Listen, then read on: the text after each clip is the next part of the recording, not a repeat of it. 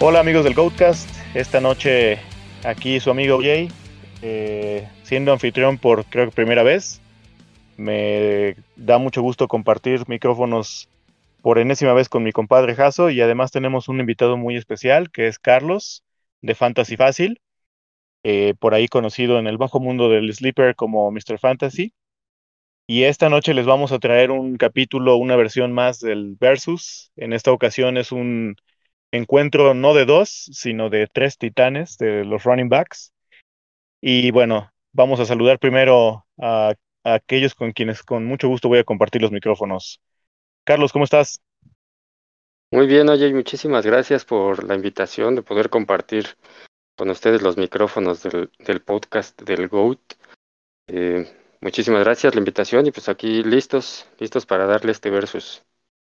Vámonos. Jaso, ¿cómo estás, compadre?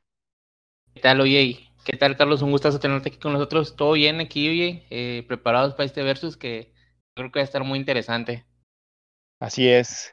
Y bueno, eh, habrán de saber que nuestro invitado especial viene a defender a su pollo de pollos, que es ni más ni menos que el señor Austin Eckler de Los Angeles Chargers. Eh, mi compadre Jaso va a tomar en esta ocasión la esquina de Najee Harris, flamante novato de primera ronda de los, de los Steelers. Y OJ, su servidor, tomará al viejito Aaron Jones de los Green Bay Packers. Entonces, sin más ni más, te cedemos el micrófono, Carlos.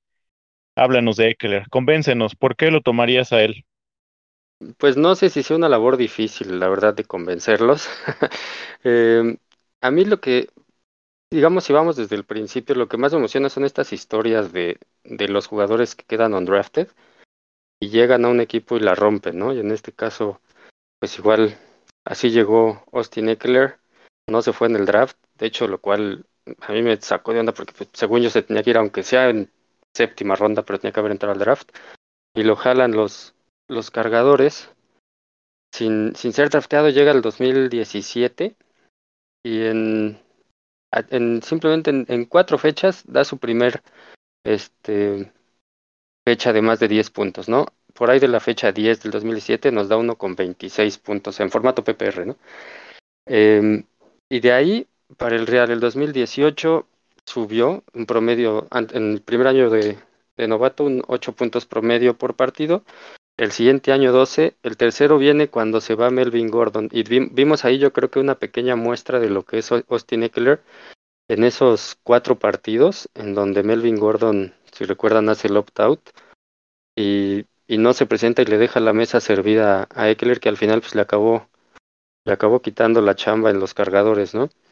Nos empezamos en la fecha 1 sin Melvin Gordon con 39 puntos, casi 40 puntos PPR que dámelos a mí siempre que quieras, ¿no? En cualquier, en cualquier momento te acepto un jugador con 40 puntos. De ahí el 2019, con todo y Melvin Gordon, acabó con 19.31 puntos promedio, con 5 o 6 partidos, 7 eh, arriba de 20 puntos por partido, 2 arriba de 30 puntos, uno casi, ¿no? O sea, se quedó en 2 con 29. Eh, y bueno, el año pasado yo esperaba que iba que fuera el, el breakout season de Eckler, pero pues se me lesionó y estuvo 6 fe seis fechas fuera eh, solamente bajó. Pero me quedaría yo con esa muestra, ¿no? De, de, que lo que fue el 2019 sin Melvin Gordon, que ahora sí, sano, mejoraron la línea ofensiva de los cargadores. Llega como, como coach ofensivo Joe Lombardi, que ustedes supongo que tendrán a Camara eh, pues muy arriba en sus rankings. Ahora imagínate Eckler trabajando bajo los, las órdenes de Joe Lombardi que hizo a Camara, a Reggie Bush, eh, a Darren Sproles. Digo, ¿qué, ¿qué, más queremos? Es el fit perfecto, yo creo que de, de Eckler eh, en el sistema de Joe Lombardi. Y se vio también un poquito con, con la llegada de Justin Herbert como novato, igual en su primer en su primer partido como novato ya con, con, con Herbert, se aventó 18 puntos y al siguiente 31, ¿no? Después vino la lesión y bueno, ya de ahí le costó un poquito recuperarse, pero ya una, una temporada sana con, con Herbert, la línea ofensiva mejorada. Eh, y Joe Lombardi, apúntenme en todas mis ligas con Austin Eckler. Oye, Carlos, ¿y qué es lo más alto que tú tomarías a Austin en una liga? Digamos ahorita, como estamos en la temporada de redrafts, en una liga redraft de un coreback, ¿dónde es lo más alto que tú lo tomarías? Yo lo tomaría, y de hecho no, lo tomaría, lo tomo y lo he tomado en, en, varias de las ligas en las que estoy participando este año, por ahí del quinto, como quinto running back. Solamente el, quedar, pondría arriba a McCaffrey, Cook, eh, Henry y Camara, nada más. No, pues sí lo tienes bastante alto, ¿no? Sí, digo, sobre todo en formatos PPR, creo que, creo que este año, pues puede, podemos tener muy buenas sorpresas, ¿no? o sea, no me sorprendería en lo más mínimo que se metiera al top 5, en una de esas, si Camara no hace 6 touchdowns en Navidad, hasta el 4.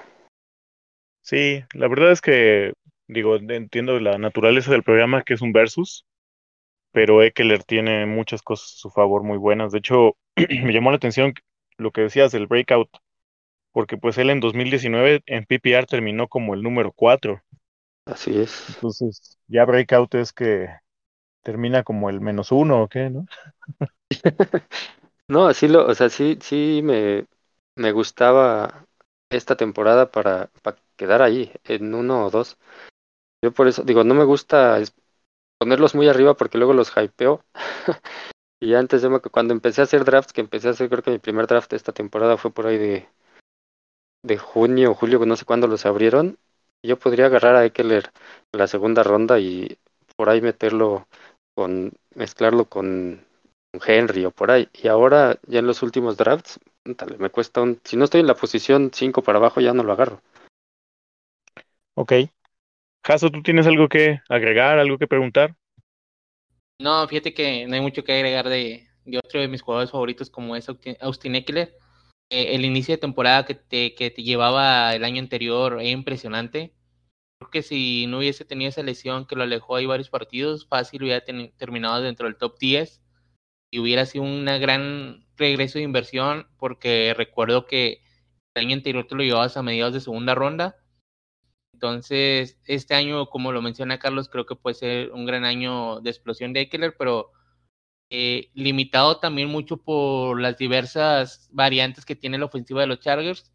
Pero es un jugador muy, muy interesante y, con mucho upside para este 2021. Sí, y bueno, no sé si Carlos tú hayas tenido la oportunidad todavía de ver el, el ranking impacto que nosotros creamos. Es básicamente una medida de la eficiencia de qué tanto te ayuda un jugador semana a semana, ¿no? Y, y Eckler, tanto en 2019, eh, quedó con el tercer lugar en su consistencia. Y en 2020, a pesar de todas las lesiones, como esta es una métrica que toma en cuenta los partidos jugados, eh, a pesar de haber quedado como el 40, quedó aún como el 12, ¿no? Y eso porque pues tuvo el partido contra Tampa donde se lesiona y obviamente no produce tanto, más el partido de semana 1 donde creo que era Tyra Taylor el titular, ¿no? Y así es. Sí fueron sus dos partidos o sus únicos partidos abajo de 10 puntos. Y de hecho, um, en la semana 3, creo que sí, contra Carolina, 31 puntos hizo. y cuando regresó de la lesión contra Buffalo, 23. Y además, es, digo, es un jugador que te dé puntos en la semana de playoffs. Y, y sé que mucho que, había por ahí algunos expertos diciendo que, que te la llevaras con cuidado, ¿no? Porque lo iban a, a ir metiendo poco a poco y pues cuál creo que fue el que tuvo más targets de los Chargers en ese juego. sí, tuvo, ¿qué? 16 targets. Ok.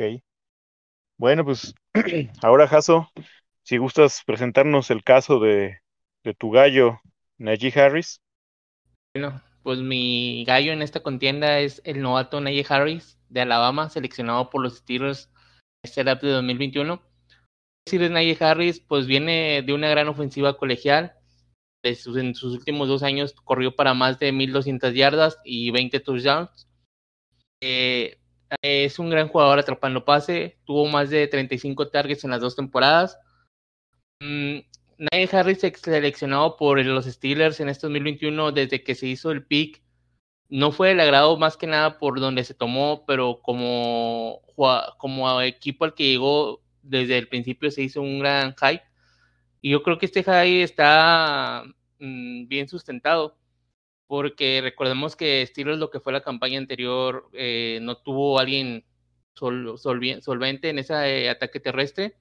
Tuvo ahí a James Conner, Benny Snell, Anthony McFarland y Jalen Samuels entre los tres se combinaron para 1100 yardas, entre casi 300 acarreos, que es un paupérrimo eh, y porcentaje de yardas por acarreo. Yo, yo quiero pensar que por lo que costó Najee Harris en el draft, Pitbull lo va a utilizar como un caballo de batalla, porque también puede serlo, lo demostró en colegial. ¿Por qué lo pongo aquí en la contienda contra los dos otros candidatos? Porque creo que tiene ese potencial de meterse como un top 10 por volumen. Yo creo que Mike Tomley eh, ha demostrado que es capaz de generar buenos running backs. Que quiero, quiero imaginar que puede hacer y formar a Najee Harris como si fuera un, Levi un Bell, tal vez un poquito más tosco, pero sí con ese cuerpo y esa habilidad para quitarse adversarios y le podría dar fácil 250 carreos sin problema y que nadie Harry no salga del campo en ningún, en ningún, en ningún momento.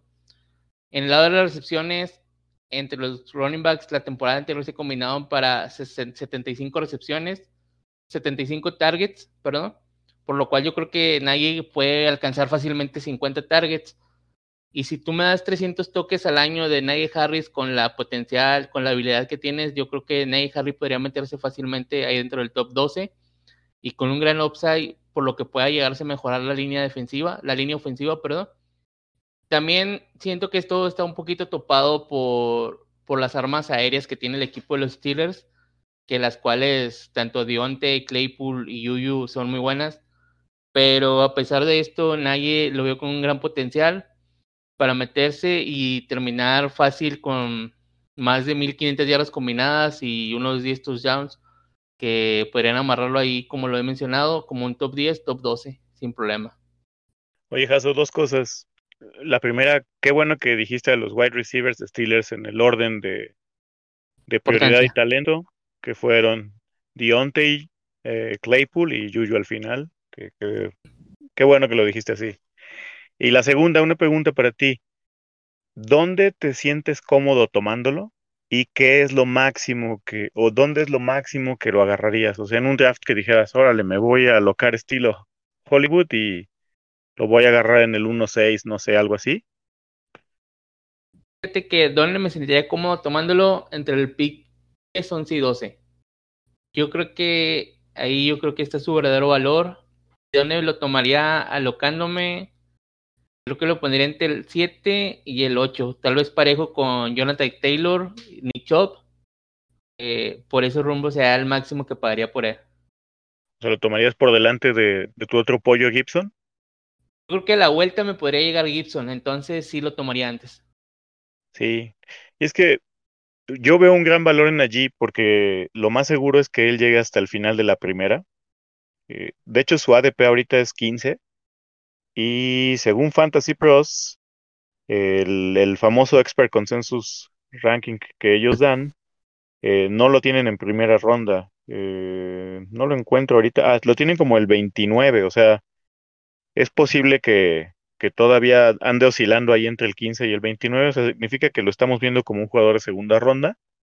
Pero, pues, por ejemplo, si emparejas un Eckler, yo he visto mucho caer a Camara. Me parece un poco ya hasta increíble que haya gente que lo deje caer al final de la primera. Yo me lo llevé en un, en un 1-12 ya. Pero pues imagínate armar un 1-12 con un 2-1 de Najee, pues estaría genial, ¿no? ¿Tú cómo lo ves, Carlos? Perdón, adelante, Jaso.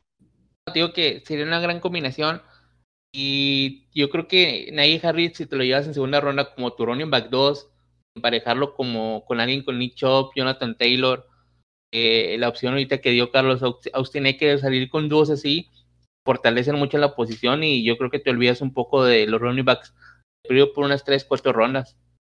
Sí, definitivamente. Oye, Carlos, ¿y cómo lo ves? Eh, digo, tiene mucho pedigrí Najee, pero además de eso, ¿qué, qué nos podrías decir? ¿Qué te gusta de él? ¿Qué no te gusta? ¿Dónde lo tomarías tú? Me gusta mucho, a mí también Najee Harris. De hecho, yo en, en mi ranking sí lo tengo por eh, adentro del top 12 eh, sin problemas. Sí lo tomaría igual como dice Jaso antes que, que Gibson, pero lo malo de, de este año es que descansa en la semana 7. Entonces, en la semana 7 descansa Eckler, descansa Ezequiel Elliott, descansa Najee Harris. Eh, ¿Quién más? Bueno, importante, bueno, que en el tema de esos tres, que serían los tres que me encantaría tener en mi equipo, Ezequiel Austin y Najee Harris. Pero sí yo lo, lo veo sí como por ahí de segunda ronda. Yo sí, sí veo, sí agarraría, por ejemplo, a, a Ezequiel, sí lo agarraría antes de, de pero seguro, o sea, un jugador que vaya a tener la cantidad de volumen, un corredor que vaya a tener ese volumen que va a tener en, en Pittsburgh y, y si algo le gusta a este a Tomlin es tener un caballo de batalla, tener alguien que le pueda dar la pelota todo, todo el partido y, y, de eso darle para darle tiempo y espacio también a pues a Rotisberger que lo necesita, ¿no? Ya no es un, un coreback tan móvil. Entonces sí necesita tener ese caballo de batalla que, que llame la atención de las defensivas para pues para poder repartirle a, a sus receptores. Pero sí lo sí me gusta, me gusta muchísimo Najee Harris. De hecho, no quería que se lo llevara a Pittsburgh porque obviamente como buen vaquero no me cae muy bien. Eh, pero, pero en tema fantasy creo que fue el mejor lugar a donde pudo haber llegado. Va a tener ahí todo el volumen del mundo. A mí jugadores con ese, con la cantidad de volumen que va a tener, los firmo también, sí o sí. Y sí también lo buscaría agarrar mi mi, perdón, mi corredor número uno en primera ronda y en la vuelta si me llega lo tomo para tenerlo como número dos. Y ya después me preocuparé por las semanas de descanso a ver a quién a ver a quién tomo para suplirlos pero sí seguro también me encantaría tenerlo como running back 2 sí y es que fíjate que hay mucha gente que le huye a esto de tener dos o tres jugadores en la misma semana del bye pero pues eso realmente en el agregado de puntos totales eh, puedes sacrificar demasiado por por esquivar a un jugador de este calibre si caes en ese, en ese truquito de novatos, ¿no? En esa trampita para novatos. Hey. Yo me atrevo a decir, eh, he estado tratando de sacar unos stats, he estado trabajando en ellos en los últimos días. Eh, buscar la correlación entre no solo la línea ofensiva, eso es un poco más difícil de cuantificar. Ahí hay que fiarse de las métricas que saca, por ejemplo, Pro Football Focus, ¿no? O la ofensiva total y su influencia en, los running backs.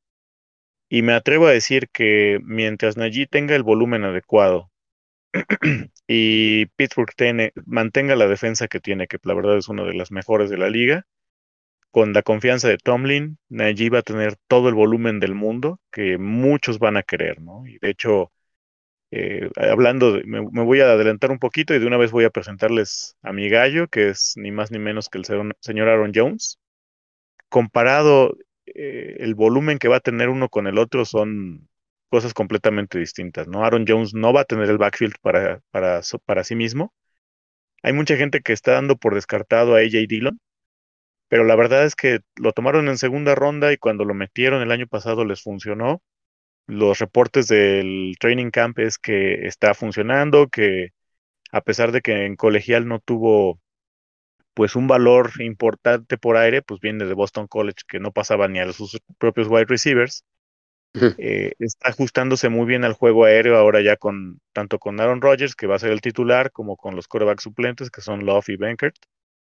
Pero en, en punto de, desde el punto de vista de volumen, eh, Aaron Jones soñaría con tener el volumen de Najee Harris, ¿no? Sin embargo, eh, también es una realidad que Aaron Jones ha sido muy efectivo desde 2017 que llegó a la liga. Eh, de hecho, creo que es de la misma camada que, que Eckler, ¿no?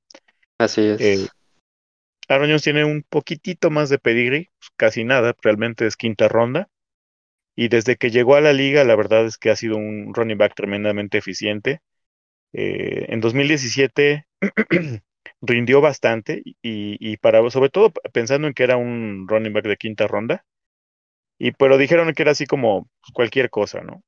Para 2018, que si no estoy mal fue cuando sale Eddie Lacy de, de Green Bay, él se hace de, de la titularidad y siempre ha estado colgado sus números tanto por tierra como por aire de una tremenda eficiencia. O sea, él es muy eficiente. No tiene, rara vez llega a los porcentajes de tanto de jugadas como de, de oportunidades con el balón que tienen los, los caballos de batalla tipo Ezekiel Elliott que tendrán allí Harris, pero basa su, su juego en su eficiencia, ¿no? Eh, y la verdad es que mucha gente ha dudado ya de él por muchos años y creo que ya he escuchado como que la gente ha aprendido a tenerle más respeto porque todos los años dicen, no, este año viene la regresión de Aaron Jones, a este año ahora sí. Y pues la verdad es que no ha pasado. No significa que no pueda tener un bajón, ¿verdad? O sea, no es infalible, no es a prueba de balas, pero las tendencias y su capacidad de juego, su velocidad para doblar las esquinas, su involucramiento en el juego aéreo, su capacidad de visión, pues obviamente eh, no está ahí de gratis, ¿no? Y tiene un olfato tremendo para entrar a la zona de anotación. Es increíble que, a pesar de su corpulencia, él es más o menos de la misma estatura y talla de Camara, y los dos me parecen excelentes running backs en zona de gol, a pesar de que no tienen la carrocería de un Henry, de un Najee Harris. Y pues yo la verdad, eh, el año pasado terminó, si no estoy mal, en quinto total, en, en puntos totales, y el antepasado terminó en sexto. O sea, siempre está arriba, ¿no? Ahora, no sé si recuerden, pero les platicaba del rango impacto que hicimos aquí en el Goat Squad. Él y Eckler siempre terminan back to back año con año, ¿no? Bueno, el año pasado Eckler se cayó un poquito por el asunto de la lesión, pero a pesar de que Aaron Jones ha tenido sus partidos fuera por lesión o ese tipo de situaciones, cuando regresa siempre es parte del plan de juego. Su ADP ahorita debe andar al final de la primera ronda. Ahorita se los digo. Eh, no, en realidad es el inicio de la segunda ronda. Eh, y yo la verdad lo podría tomar sin ningún problema en el 1.10 o 1.11. No sé, ¿qué me pueden decir ustedes? Yo siento, eh, Aaron Rodgers, eh, con el tema este de la novela de Aaron Rodgers, que si se va, se queda, yo creo que ahí fue donde bajó un poquito su ADP. Y que, y que como que la gente se acostumbró a ese ADP sin Aaron Rodgers, pero se nos olvida que ya regresó, ¿no? Entonces este año se puede dar todavía mucho más valor con la llegada de, bueno, con el regreso de Aaron, de Aaron Rodgers y también, o sea, yo creo que sí tiene material para, para entrar dentro del top 10 sin ningún problema. Y, y lo que decías del volumen es, yo los veo muy similares eh, su utilización con, con Eckler, porque igual no son, no son corredores que tengan mucho volumen, sin embargo son muy productivos. Y lo que tienen también los dos son, son targets, ¿no? Por, por aire, jugadas por aire, es lo que les da muchísimo ese upside. Eh, sí me gusta, pero también siento que, que AJ, AJ Dillon va a empezar a tomar eh, un poquito más el papel este de caballo de batalla y como dices cuando entró pues demostró que, que sí trae con qué no eso es lo único que a mí me preocupa de, de Aaron Jones que digo, sí de Aaron Jones que tanto qué tanto trabajo le van a dar a Dillon eh, en esta temporada pues, cuando ya demostró que sí que sí se hace de veras ¿no? Sí, sí, de acuerdo. Yo creo que Aaron Jones es uno de los running back más infravalorados en los últimos años. Tanto en 2019 y 2020 terminó dentro del top 10. Entonces, yo creo que no hay duda de lo que es Aaron Jones y de lo que puede demostrar Aaron Jones. No sé por qué su ADP simplemente no sube.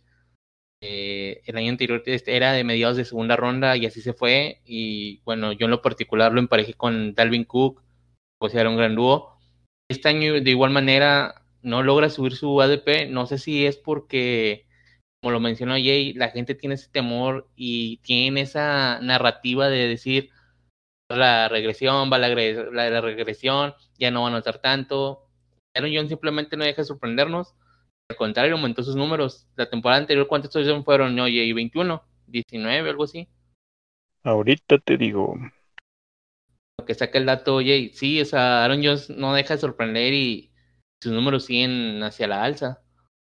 el tema de Dillon, yo creo que va a tener más toques por tierra, pero Aaron Jones lo empareja por la utilización por aire, entonces yo creo que con eso Aaron Jones lleva la mayoría de toques. Y si veo un caso similar al de Eckler, que tengan un poquito eh, volumen terrestre, pero el volumen aéreo lo tienen asegurado en sus equipos.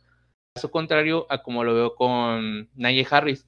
Najee Harris lo veo con volumen terrestre muy alto y tal vez con un volumen aéreo no muy bajo, muy alto, perdón. Eh, y ahí es donde se emparejan los tres y es donde está la disyuntiva entre estos grandes titanes que metimos aquí al, al episodio de hoy. Fíjate que el año pasado Aaron Jones tuvo 11 touchdowns totales y en 2019 había tenido 19. Bajó. Bajó un poco, sí. Yo creo que tal vez eso se mantuvo. Pasó de, de 1084 a 1104 yardas. Sus recepciones prácticamente se mantuvieron, 49-47. Eh, tuvo un poco menos yardas eh, por, por aire. Pero bueno, la verdad es que la ofensiva de Green Bay ya está establecida, es el tercer año del sistema.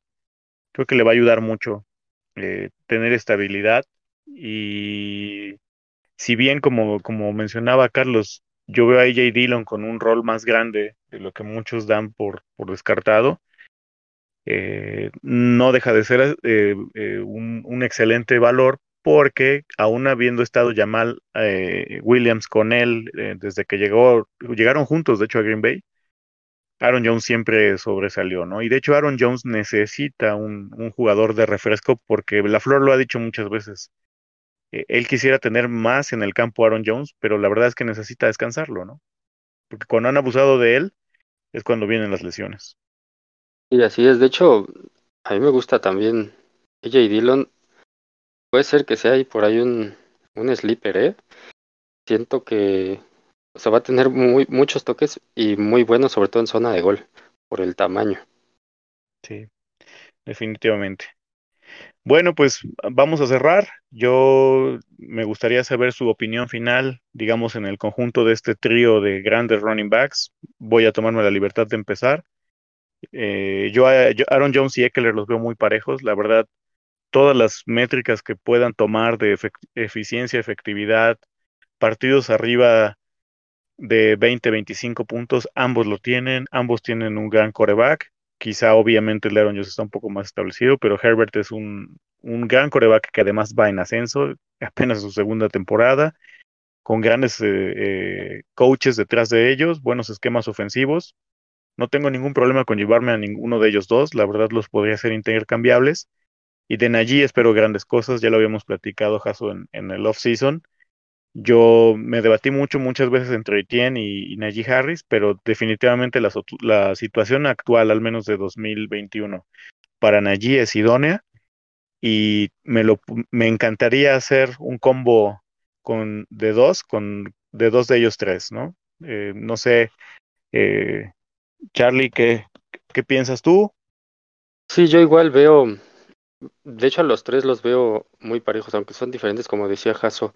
El, el físico y el volumen que va a tener este Najee Harris lo pone a la par, lo pone a la par de, de estos dos. Yo por, por el cariño, porque si es mi Golden Boy, mi, mi chavo, leer desde, desde, desde colegial, este, pues lo, lo tomo instantáneo, ahí siempre me gana el corazón, ¿no? Si tengo que escoger, si me llegan los tres en el pick que te gustaba, un pick 6-7, um, que de casualidad me llegaran los tres, yo creo que sí me iría por Herbert, por, por el, el corazón, pero, pero si ya viéndolo fríamente, cualquiera de los tres, este, me gustaría, me gustaría tener los, este, Eckler y, Jones por el upside, por, por aire, que sacrifican ambos el ataque, digamos, por tierra, y, y Najee Harris el volumen que va a tener eh, y con Tomlin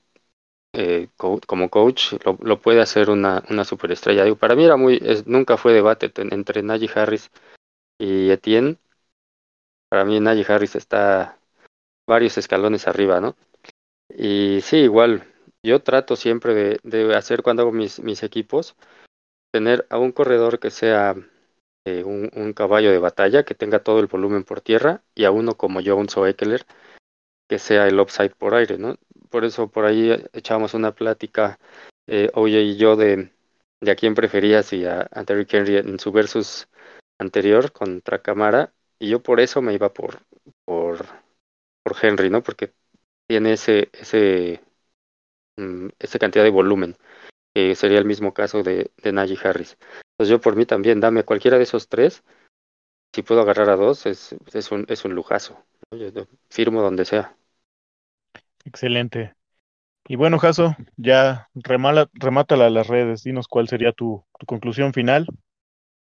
Conclusión final es armar cualquier duda de esta tercia y salir muy contento de finales de primera, de primera ronda e inicios de segunda. Hecho, me ha pasado en varias ocasiones, tengo muchos dúos Eckler, Aaron Jones, que la verdad lo que es Aaron Jones, tengo un cariño especial por él. Eh, me ha ayudado mucho en mis equipos y tengo un gran aprecio. Y lo de leer lo que te ofrece y lo que es el espectáculo de verlo jugar es un lujo. De nadie, de mi pollo nadie, la verdad espero grandes cosas y sé que las va a lograr y quiero regresar en diciembre, enero diciendo que nadie Harris fue un top 12 y que no me equivoqué en mi predicción. Ojalá que así sea, compadre. Bueno, pues esta fue nuestra versión versus de, de Tres Titanes. Agradecemos mucho a Carlos que nos hayas acompañado, que hayas aceptado la invitación. Todo un gusto haber compartido micrófonos contigo y como de costumbre también contigo, compadre Jaso. Eh, pues nos despedimos eh, y que todos tengan muy buena noche. Esperemos que este episodio les sea de gran utilidad. Hasta luego. Adiós, gracias. Gracias por el honor de compartir micrófonos.